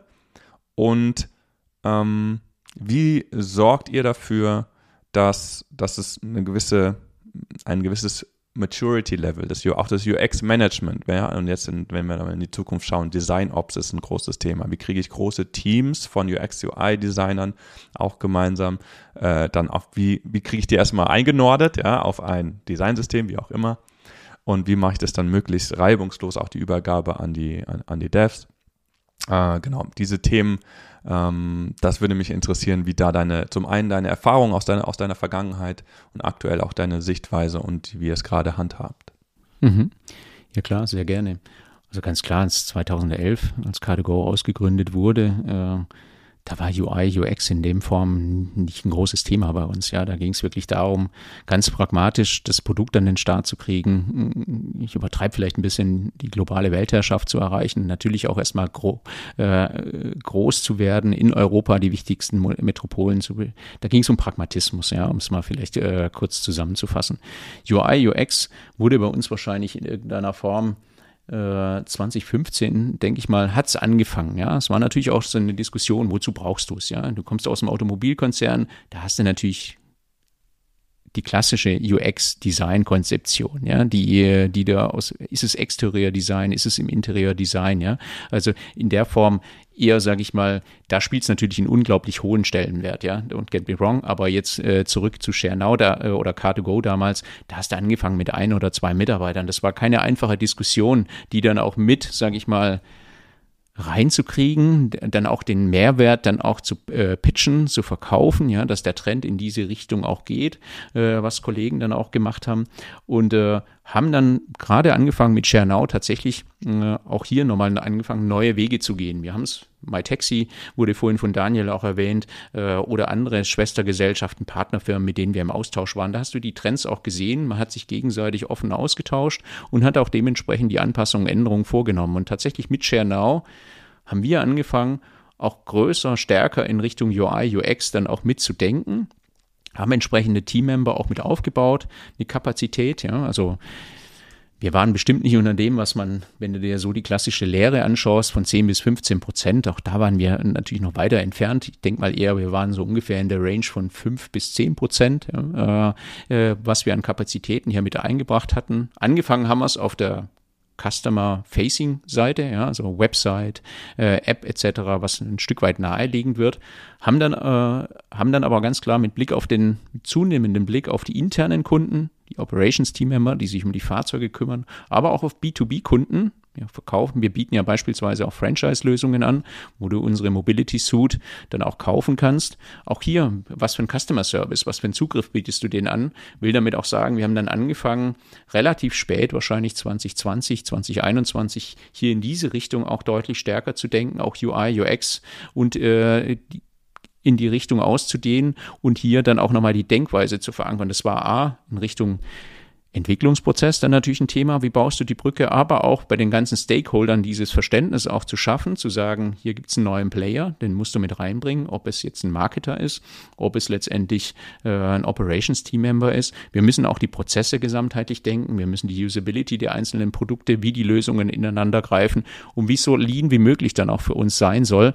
Und dieses Verständnis, das hat sehr, sehr viel Überzeugungsarbeit geleistet, teilweise von mir, aber mit Sicherheit größtenteils auch von den Teams. Und da haben wir sehr starke Team Member auch gehabt, die hier einen sehr, sehr guten Job gemacht haben, in einer unglaublichen Geschwindigkeit hier ihren Mehrwert ganz klar gezeigt haben wir sind aber noch weit davon entfernt zu sagen, du bist perfekt, ja. Ich meine, CX, ja, im Sinne von Customer Experience, wo du es wirklich gesamtheitlich betrachtest, zu sagen, was passiert, wie gehen wir mit dem Kunden um, wenn er ein technisches Problem hat und unseren Customer Service anruft, ja. Oder was passiert in einer ganz anderen Situation, wenn etwas nicht funktioniert, auch intern. Da, da haben wir schon noch einen Weg zu gehen, ja. Also da äh, sind wir mit Sicherheit erst am Anfang. Und die, die große Krux oder die große Challenge ist natürlich auch immer, wenn du natürlich unter Druck kommst, ähm, äh, sei es A mit Corona, also bei uns ein Großteil des Businesses dann auch einfach unter, als Mobilität einfach nicht mehr stattfand, unter Druck geraten ist, ja, äh, musst du natürlich auch darauf achten, dass das, was du dir aufgebaut hast, äh, wo du, du wirst ja irgendwann auch an Zahlen gemessen, jetzt mal rein aus der Bordperspektive oder meiner Rolle CPTO heraus dann auch, dass du das nicht einreißt, was du mühevoll aufgebaut hast, beziehungsweise hier eine gewisse Flamme versuchst auch einfach oder die Kerze auch weiter am Brennen zu halten. Und das ist schon eine große Herausforderung, weil das ist mit Sicherheit in jeder Firma, wenn du finanziell unter Druck gerätst, die Soft Skills werden oder die softeren Skills werden dann erstmal angefangen in Frage zu stellen teilweise. Ja.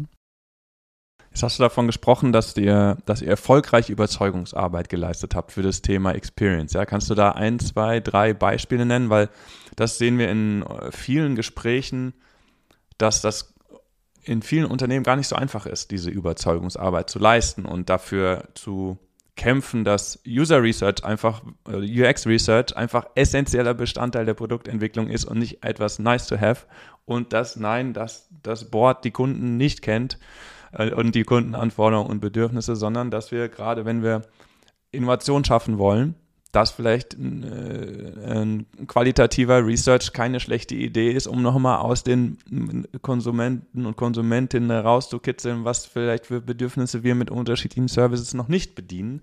Ähm, also Kannst du ein, zwei konkrete Beispiele geben, wie ihr konkret diese Überzeugungsarbeit erfolgreich geleistet habt, vor allem natürlich gegenüber, gegenüber einem C-Level, weil da fällt ja dann am Ende die Entscheidung, ja, nein, machen wir, machen wir nicht.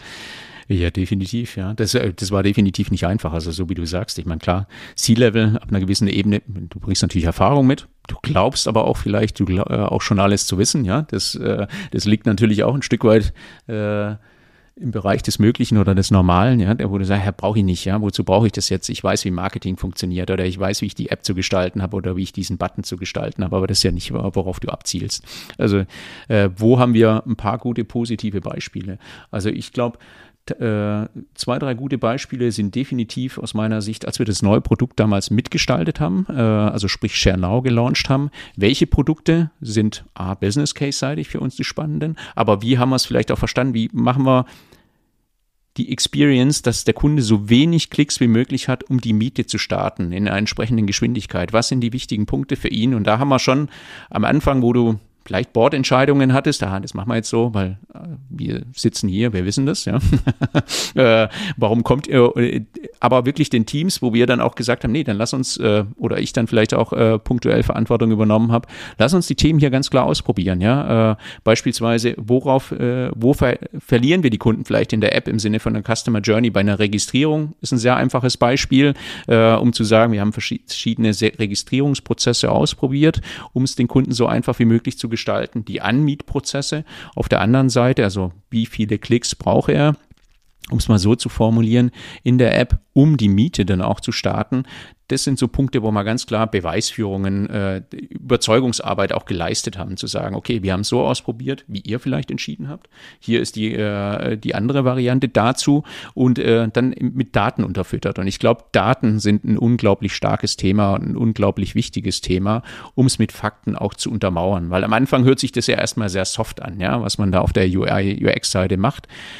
Daten sammeln war aber auch ehrlicherweise und das auch entsprechend zu strukturieren, ganz klar auch kein einfaches Thema. Und gut, wir machen kontinuierlich hier AB-Tests, ja, äh, auch an weiteren Themen, auch dem Loyalty-Programm. Wie gestalten wir unser Loyalty- oder Reward-Programm in der ShareNow-App stand heute, perspektivisch natürlich auch in der Free-to-Move-App. Wie, wie, haben wir dieses konzeptioniert? Wie haben wir dieses weiterentwickelt? Ja, auch hier ist ein sehr gutes Beispiel, was wir mit Daten dann auch dementsprechend unterfüttert haben und eng, enger Zusammenarbeit mit Marketing dann auch an den Start gebracht haben. Ja, Stakeholder gemeinsam hier auch mit an den Start zu bringen und das Team gemeinsam unabhängig vielleicht von den Verantwortlichkeiten, was C-Level betrifft, dann auch in die Pflicht zu nehmen. Das ist für mich auch nochmal ein wichtiges Thema.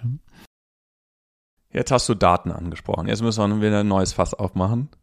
Ähm, Daten ist ja, also Daten, äh, also sehe ich genauso, je, je mehr Daten du hinter eine Entscheidung äh, packen kannst, umso besser ist wahrscheinlich auch diese Entscheidung. Natürlich ist auch dann den Daten immer auch Interpretationssache. Jetzt hat ja Daten mehrere, oder das Thema Daten hat mehrere Dimensionen. Eine ist, wir sind große, also wir sind sehr gespannt auf das Zeitalter der Hyperpersonalisierung, ja, wo wir davon ausgehen, dass im, entlang einer Customer Experience ähm, du eine Experience bauen kannst, die für jeden einzelnen Nutzer, jeden, jede einzelne Nutzerin äh, persönlich angepasst ist auf die Bedürfnisse zum einen äh, grundlegende, wie ist, äh, also im Sinne von aus der Psychologie auch äh, ähm, Trade genannt, also wie sind so die Persönlichkeitszüge, ist man, möchte man auch eher äh, in, in seinem Leben mehr Abwechslung haben mit diesem, mit einem digitalen Produkt? Oder geht es eher darum, sich sicher zu fühlen? Oder möchte man sich dominant fühlen? Ähm, dahingehend könnte man eine Experience anpassen durch ein Produkt oder einen Service. Und dann gibt es ja noch den sogenannten State, also wie fühle ich mich gerade. Da gibt es immer das schöne Beispiel, der, der, der Top-Manager hatte einen sehr erfolgreichen Tag auf der Arbeit. Sein, sein, seine, äh, seine, sein Wunsch nach Dominanz ist, äh, ist, sehr, sehr stark befriedigt worden, weil er ein paar gute Entscheidungen durchgebracht hat. Ähm, jetzt muss erstmal das äh, und sein äh, setzt, setzt sich ins Auto und ruft erstmal zu Hause bei der Familie an, dass er sich jetzt auf den Weg macht, weil er jetzt auch das Bedürfnis hat, sein Balance-System wieder in, in, in die Waage zu bringen. Und ich glaube, da, wenn es ein Anbieter schafft, da immer zum richtigen Zeitpunkt, im richtigen Kontext die richtige Experience zur Verfügung zu stellen, die muss nicht immer 100% maßgeschneidert sein und sich von anderen Experiences der anderen Nutzenden äh, unterscheiden, ähm, weil es soll ja auch immer noch die Absendermarke sozusagen dieser Experience spürbar sein. Ja, ich, alles, was ich mit Apple mache, fühlt sich auch ein bisschen nach Apple an. Und trotzdem habe ich das Gefühl, das ist auch ein bisschen immer meine Experience. Und ähm, also das würde mich interessieren, wie, wie du auf dieses Thema schaust. Hyperpersonalisierung ist im Marketing schon, wird schon stark besprochen. Wir sehen das im, im Bereich UX, CX. Ähm, gerade oder im Bereich UX noch, wird noch nicht so viel darüber gesprochen. Wir sehen da sehr, sehr viel Potenzial, hat natürlich die Implikation, dass du viele Daten von dir bereitstellst, sonst kannst du nicht, was, was soll die Basis sein für diese Personalisierung? Wenn nicht die Daten, die du zur Verfügung stellst, dann hast du wieder Datenschutz. Ähm, wie schaust du auf dieses, auf, auf, auf dieses Thema? Das würde mich sehr interessieren. Also bin total bei dir. Ich bin überzeugt davon, das wird auch ein entscheidendes Thema beim Thema Mobilität dann auch sein, also das Thema Hyperpersonalisierung. Aber du sprichst einen wichtigen Punkt an. Ja. Ich meine, auf der einen Seite, ich habe vollsten Respekt für Thema Datenschutz. Ja, da sind wir natürlich vielleicht auch bei uns in Deutschland insbesondere auch nochmal in einer sehr schwierigen Situation. Auf der einen Seite ist uns Datenschutz unglaublich äh, heilig äh, und sehr, sehr wichtig. Und wir respektieren das natürlich auch als Firma. Auf der anderen Seite hast du natürlich die Herausforderung, dass du sagst, wie biete ich dem Kunden das bestmögliche äh, Feeling an, äh, wenn er unseren Service nutzt über alle Mobilitätslösungen hinweg und idealerweise, genau wie du auch richtigerweise sagst, hey, heute fühlst du dich schlecht, heute willst du vielleicht wirklich nur in einem Fahrzeug sitzen, hast gar keinen Bock jetzt auf äh, dir das Optimale äh, oder das günstigste herauszusuchen, um es mal so zu formulieren. Ähm, das ist ist ein unglaublich langer Prozess, ja, sage ich mal, auch im Sinne von vielleicht nur kurz aus dem Nähkästchen, auch was du versuchst, natürlich, wenn Fahrzeug Schäden haben, etc., etc., ist ja perspektivisch auch, wie schützt du deine Assets, wie stellst du dem nächsten Kunden dann auch dementsprechend vielleicht nochmal ein verbessertes äh, Erlebnis zur Verfügung. Ich spinn mal jetzt, das machen wir nicht, aber das wäre für mich schon auch ein interessantes Thema, zu sagen, du hast eine Onboard-Kamera, hey Kunde, du hast gerade was vergessen, ja, im Fahrzeug beispielsweise, ja, aber bist auch wieder am Thema Datenschutz, ja äh, um da hier nur nochmal den Punkt zu schließen. Aber äh, Stichwort Hyperpersonalisierung finde ich unglaublich spannend, ja, in diesem geschlossenen Raum, wie kriegst du es hin, dieses Markenerlebnis äh, dann auch sicherzustellen? Und aber klar, äh, da sind wir am Anfang. Also wir machen gewisse Personalisierungspunkte äh, jetzt auf der ShareNow-Seite und auch perspektivisch auf der Free-to-Move-Seite. Aber hier brauchst du A, viel mehr Daten, musst den Kunden auch mitnehmen. Und ich glaube, das wird auch noch eine ganze Zeit auch dauern.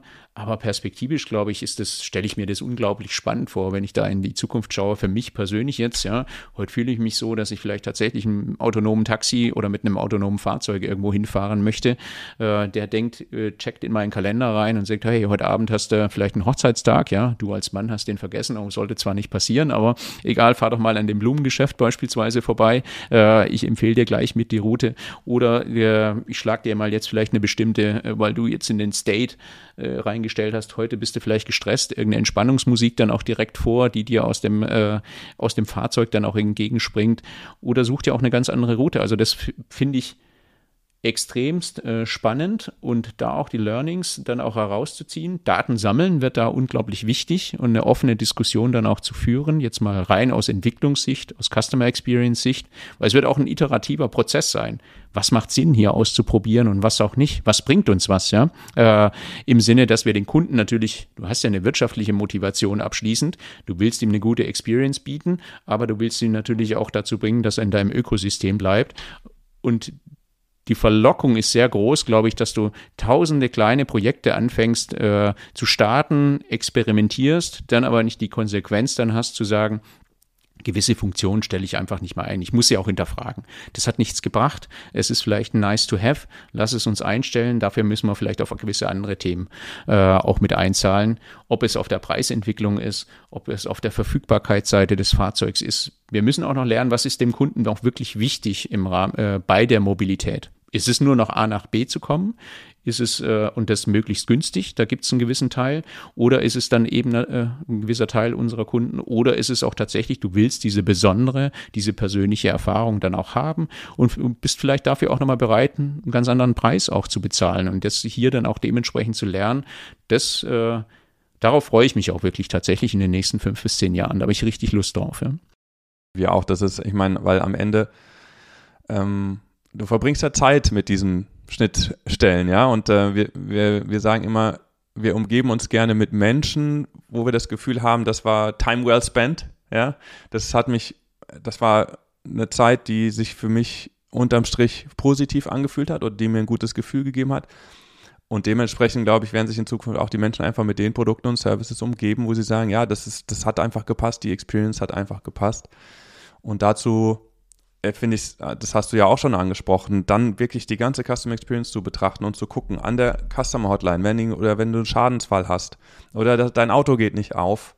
Die Experience musst du dir angucken, du musst dir die Website angucken, du musst dir die äh, Investor Relations äh, Seite der Website angucken, im Sinne von Stakeholder Management. Ähm, und da musst du dir natürlich die App angucken, wie ist das, wie sauber sind die Autos. Und das ist natürlich eine extrem komplexe Aufgabe, eine große Herausforderung, da immer an allen Touchpoints zu gucken, dass sich das nach der Absendermarke anfühlt, was, was da gerade die, die Nutzenden erleben. Deswegen nochmal zurück, nochmal den Fokus auf User Experience. Wie macht ihr, also wir sehen, dass gerade ein großes, heißes Thema ist das Design Ops. Ich hatte es schon mal kurz angesprochen. Also wie setze ich ein, das Team von UI UX Designern, Researchern und so weiter auf, dass die nicht alle was, dass es keinen Wildwuchs gibt, ja, dass sich nicht der Button einmal sieht er so aus in der, und in der, an der anderen Stelle sieht er so aus. Thema Designsysteme, wie, wie arbeitet ihr da? Kannst du da einen kleinen Einblick geben, ähm, wie ihr, äh, wie die Organisation in dem Bereich aufgestellt ist, wie ihr da arbeitet und am Ende auch so, das trägt ja dafür Sorge, dieser Teil der Organisation, dass sich zumindest an den digitalen Schnittstellen äh, dass, es eine durch, dass es ein durchgehend gleiches Erlebnis ist. Ja, auch wenn es nicht immer dasselbe ist, aber es fühlt sich immer nach der Absendermarke an. Ja, das ist eine mhm. Designsprache. Wie, wie, wie macht ihr das? Mhm. Also wir haben äh, erstmal vom Setup, wie gesagt, so kapazitiv kannst du bei uns bestimmt auch perspektivisch nochmal mehr, ähm, könntest du noch mehr investieren, um besser aufgestellt zu sein. Ich sag mal, äh, fünf bis zehn Prozent. Wir sind pro äh, Tribe aufgestellt, wo wir sagen, wir haben versuchen hier pro Tribe äh, ein, zwei, je nach Größe des Tribes, dann auch drei äh, Design-Team-Member dann auch mitzuhaben, mit einer entsprechenden Perspektive, einen guten Mix dann auch. Wie stellen wir Standards sicher? Ist zum einen natürlich, du hast ähm, in UI, UX Lead äh, bei uns. Du hast den Produkt, den Head of Product in der Form auch, der erstmal hierarchisch gesehen, disziplinarisch dafür dann auch verantwortlich ist. Wir haben Libraries, Standards für uns auch aufgesetzt oder Kataloge, die wir für uns definiert haben, aus denen wir uns äh, so eine, im Sinne eines Standard-Style Guides dann auch dementsprechend bedienen. Das ist für uns auch ganz klar die Referenz, ja, für die Teammember daraus heraus und diesen auch kontinuierlich weiterentwickeln, zu entwickeln, gemeinsam mit Marketing, gemeinsam auch mit Brand. Ja, ich sage mal gerade auch vor dem Hintergrund der spannenden Phase, in der wir uns gerade befinden. Wenn du sagst, Chernau wird perspektivisch zu Free to Move.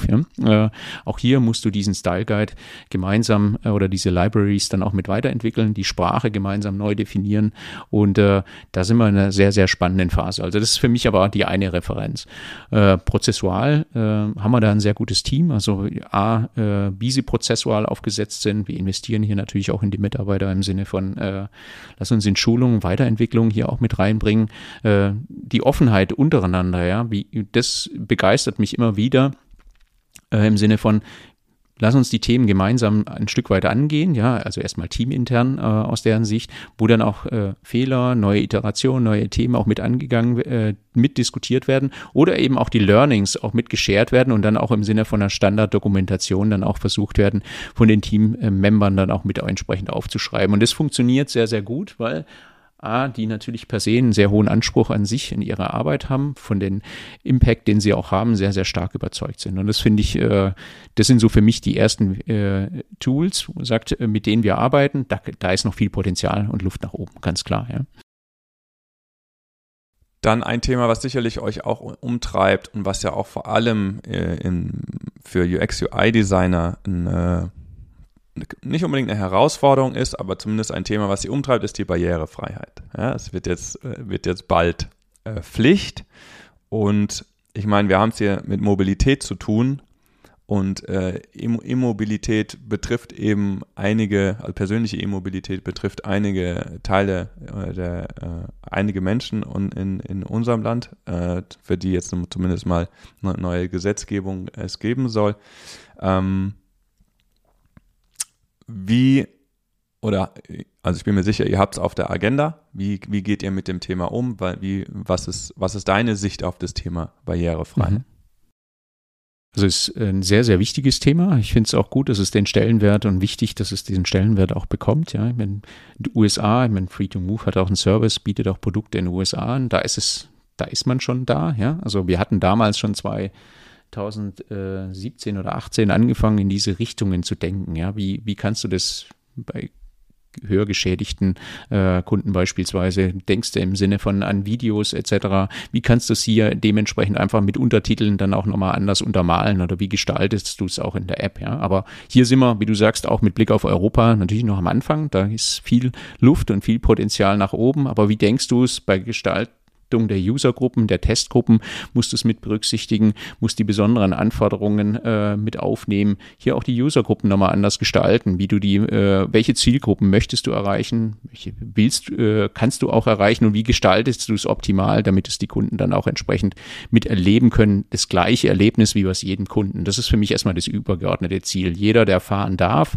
Mobilität nutzen darf in der Form, also Selbstfahren erstmal angefangen beim Fahrzeug, der soll es auch ungehindert machen können und dürfen. Das ist die Vision, die wir hier bei uns haben, die wir uns aufgeschrieben haben. Und dem nähern wir uns gerade definitiv aktuell äh, schrittweise an. Wie gesagt, angefangen in den USA, die Anforderungen zu verstehen von rechtlicher Seite.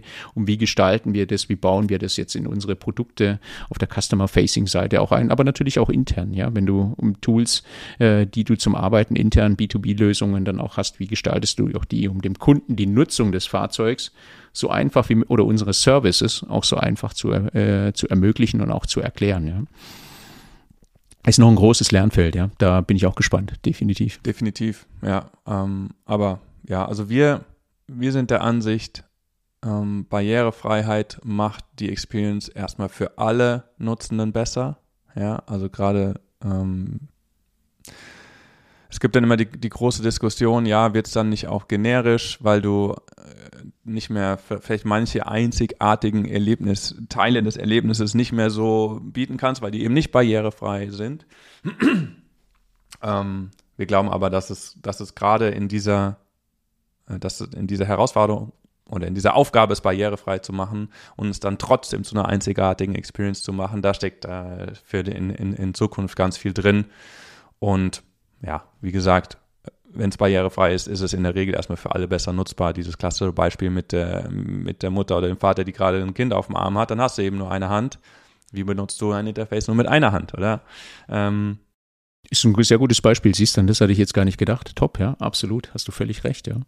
Genau, es gibt nämlich auch die, dass, dass also nicht, äh, nicht behinderte Menschen oder Menschen ohne Einschränkung temporär eingeschränkt sind, ja. Und deswegen können wir uns dann, das ist, glaube ich, ein gutes Mittel, so darüber nachzudenken, sich da auch rein zu versetzen. Ähm, und wie gesagt, die, die Experience kann nur besser werden. Slavko, ich will noch einmal gerne, gerne mit dir in die Zukunft schauen. Wir haben jetzt ganz viel von deiner, von deiner Erfahrung schon gelernt und ähm, wie ihr mit, wie ihr aktuell Themen, wie du die betrachtest, wie ihr damit umgeht. Ähm, gibt es Trends oder Entwicklungen, die dich besonders beschäftigen? Jetzt mal Organisationsdesign haben wir, haben wir, haben wir beackert. Ähm, Themen, die, die du, wo du besonders Augenmerk drauf hast und wo geht dementsprechend die Reise für dich hin und auch für dich und, und Free to Move? Wo, wo, wo, wo steuert ihr hin? Was ist da euer Nordstern? Was, was, was steuert ihr tatsächlich an? Absolut, vielen Dank. Ähm, genau, äh, die zwei Trends, die mich tatsächlich sehr stark beschäftigen, ist zum einen, wie im Zweifel viele jetzt gerade, ist natürlich äh, AI, K äh, KI. Äh, da ist unglaublich viel Potenzial und Musik aus meiner Sicht dann auch drin, gerade für das Thema Mobilität, um optimales Routing zu entwickeln, um Personalisierung auch äh, nochmal auf ein ganz anderes Level für den Kunden, für die Nutzer, sämtliche Nutzer auch dann zu ermöglichen. Und natürlich aber auch für den äh, Entwicklungsprozess, ja, oder mit Sicherheit auch deutlich schneller äh, Produktfeatures automatisierter an den Start bringen kannst, UI, UX-Prozesse auch nochmal einem ganz anderen Level denken kannst, wie du die A, schneller gestaltest, mehr Daten dann auch hier mit ins Spiel bringst, ja, datenbasierter, äh, automatisierte Konzeptionen hier mit aufbringst und auch die Designprozesse durch automatisierte AI dann auch entsprechend optimieren kannst und schneller gestalten kannst. Also ich glaube, das wird uns auf ein ganz, ganz anderes Level bringen. Das finde ich super spannend. Security ist für mich natürlich das, also ist für mich definitiv ein zweites zentrales Thema. Äh, zum einen vor dem Hintergrund von ein paar globalen Entwicklungen. Auf der anderen Seite sieht man natürlich auch, äh, es wird immer wichtiger, äh, die Assets, die Kundendaten, die ein unglaublich wertvolles Gut sind, ja, äh, diese dann auch zu schützen.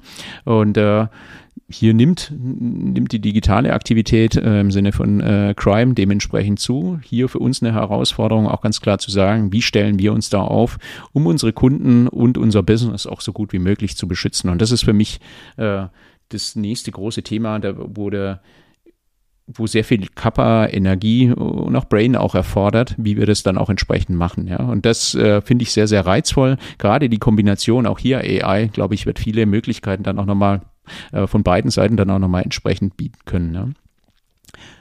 Zukunft äh, ShareNow und Zukunft für mich, also äh, ne, ist der zweite Merge, äh, den ich mitgestalten darf, ja, im Sinne von zwei Firmen miteinander bringen, zusammenzubringen. Da sind wir jetzt in einer sehr spannenden Phase. Du hast auch hier wiederum zwei unterschiedliche Kulturen, ganz klar. Die sind vielleicht nochmal ein bisschen deutlich anders, ja. Du hast hier natürlich auch das Thema sprachliche Barriere, ja, mit französischer Unternehmenskultur, deutsche Unternehmenskultur, auch eine andere Kultur, ein sehr großes Selbstbewusstsein auf beiden Seiten, was es äh, nicht immer einfacher macht, äh, aber umso herausfordernder. Und äh, mit Blick jetzt auf Free to Move äh, nach vorne gerichtet, wie gestalten wir diesen Merch organisatorisch, aber auch eben das Produkt, ja. Die Vision wird jetzt nochmal deutlich größer. Wir wollen Marktplatz der Mobilität werden, ja. Das ist das, was wir anpeilen, das, was wir anstreben, dem Kunden äh, von A nach B die optimale Lösung über alle Use Cases hinweg, angefangen von Sekunden-, äh, Minuten-basierte Mieten bis hin zu Auto-Abo, was auch immer hier entsprechend mit anzubieten für jeden Use Case. Das ist das, äh, auf das wir hinarbeiten, für das wir brennen und für das die Teams dann auch jetzt aktuell Vollgas geben die Gefahr, die ich dabei immer sehe, und das ist für mich auch die große Herausforderung, was ich eingangs oder unterwegs dann auch irgendwo gemeint hatte, ist, du bist natürlich erstmal mit dir selber beschäftigt. Der Wettbewerb bleibt ja nicht stehen, aber du musst äh, ein neues Produkt, eine neue Firma dann hier letztendlich auch bauen. Das Risiko ist da und die Challenge haben wir mit Sicherheit gerade auch zu sagen, du darfst die Customer Experience und den Kunden nicht aus dem Fokus verlieren, weil der Wettbewerb schläft nicht. Und das ist auch eine sehr, sehr äh, spannende Phase, in der wir uns gerade befinden. Ja. Definitiv. Ähm, was wünschst du dir denn für unsere digitale Zukunft? Jetzt man muss gar nicht auf, auf uh, Free-to-Move uh, fokussiert sein, sondern wir, wir gestalten die digitale Zukunft. Was müssen wir, was sollten wir beachten? Was wünschst du dir? Was ich mir wünsche, ist definitiv das Thema Personalisierung. Ich glaube, das finde ich ein sehr, sehr spannendes Thema. Was ich mir persönlich wünsche, ist zu sagen, das nächste Level hier mal gestalten zu dürfen, ja, äh, im Sinne von Customer Experience und äh, aber auch mit erleben zu dürfen über ganz andere Use Cases auch nochmal. Wohin gehen die Trends? Was passiert hier? Was setzt sich, was ist dem Kunden auch abschließend wichtig? Und das andere, was ich mir wünsche, ist tatsächlich, wenn man sich so anschaut, Fair Play untereinander, ja, in den, äh, ich glaube auch, äh, man ver tendiert manchmal dazu zu vergessen, ist es über soziale Medien oder sonst etwas. Ich habe meine Meinung und äh, die haue ich jetzt mal raus und die ist auch richtig und ich glaube hier auch einfach einen respektvollen Umgang, einen fairen Umgang wieder miteinander zu finden und den auch stärker in den Fokus zu rücken. Das ist äh, mit Blick auf die Digitalisierung für mich definitiv auch eins der großen Themen, die ich mir wünsche und äh, auf die, äh, die ich mir auch natürlich selber in meinem eigenen Umfeld dann auch dementsprechend vornehme. Ja. Kein einfaches Thema. Kein einfaches Thema, aber meine Unterschrift hast du dafür. Bin, bin, bin ich dabei. Perfekt. Ja.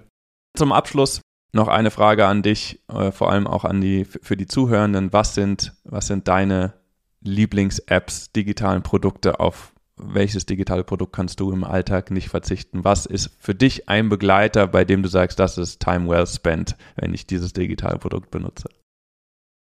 Für mich sind es äh, drei, äh, drei oder vier Themen. News natürlich. Also äh, auf der einen Seite, wo ich sage, äh, da habe ich jetzt nicht die Stamm-App, um es mal so zu sagen, aber es ist Handelsblatt oder sonst etwas, was ich lese. Das ist vielleicht jetzt eher klassisch. Äh, natürlich Mobilitäts-Apps. Also für mich sind zwei Favorite-Apps äh, in dem Zusammenhang ShareNow, äh, Free to Move und dann aber auch äh, MyTaxi oder FreeNow inzwischen. Äh, Finde ich eine super App im Daily Business, wenn ich von A nach B komme. Ja, das äh, ist jetzt nicht nur Werbung, sondern es ist auch tatsächlich, was ich sage, das ist für mich der Punkt, äh, was es mir unglaublich einfach macht äh, und auch einfach Spaß macht, diese Produkte zu nutzen. Äh, last but not least, ich bin sportlich, also äh, ich laufe gerne, Adidas Running ist mein Ding, wo ich sage, da bin ich auch tagtäglich so im Sinne von was verbrenne ich an Kalorien, wie verhalte ich mich da und so weiter und so fort. Das motiviert mich auch, wenn du nochmal einen Trigger aus der App herauskriegst, hey, jetzt warst du heute vielleicht faul, jetzt könntest du mal morgen wieder Gas geben, ja, so nach dem Motto. und äh, das ist wahrscheinlich jetzt noch neu mit dabei im Sinne von rumspielen. Ich habe mir dieses Jahr, wir haben uns zu Hause eine äh, Photovoltaikanlage äh, installiert und dann mit der Sonnen-App beispielsweise, wie viel Energie produzierst du? Da fühlst dich, wie hat ein Kumpel dem letzt gesagt, wie so ein kleiner Ölscheich, ja. Du produzierst äh, an sonnigen Tagen deine eigene Energie, bist komplett autark und das finde ich, das treibt mich auch an. Also irgendwo würde ich schon mir die hundertprozentige Autarkie zu gewissen Themen auch einfach wünschen, um auch zu sagen, wie, macht es, wie machst du deine Energieversorgung komplett nachhaltig? Und das war für mich ein erster Schritt. Der, man muss ja fair sein, der Anbieter hat dann auch gesagt, ja, in der App schaust du die ersten wahrscheinlich drei, vier Wochen nach, dann lässt das Excitement nach. Ich bin noch in der Excitement-Phase. Also ich finde es nach wie vor spannend und schaue, wie sich das entwickelt. Okay, Slavko, vielen Dank. Das war eine extrem spannende Reise in die Vergangenheit, ähm, eine Betrachtung der Gegenwart und auch den Blick in die Zukunft gerichtet zum Thema Mobilität, Hyperpersonalisierung. Hat uns extrem viel Spaß gemacht. Danke für deine Zeit, dass du deine Erfahrungen und deine Ansichten mit uns geteilt hast. Und ähm, wie bei vielen Gesprächen habe ich auch hier das Gefühl, da wird es definitiv nochmal eine Anschlussfolge geben ähm, zum, zum Thema, wie hat sich zum, zum Beispiel der Merger bei euch entwickelt, ähm, wie, wie schaust du vielleicht in, in, in, in, äh, in einigen Monaten oder in einem Jahr nochmal auf die Themen. Also tausend Dank für deine Zeit, hat uns sehr, sehr viel Spaß gemacht und damit verabschieden wir uns von euch, liebe Zuhörende und bis zum nächsten Mal. Danke euch.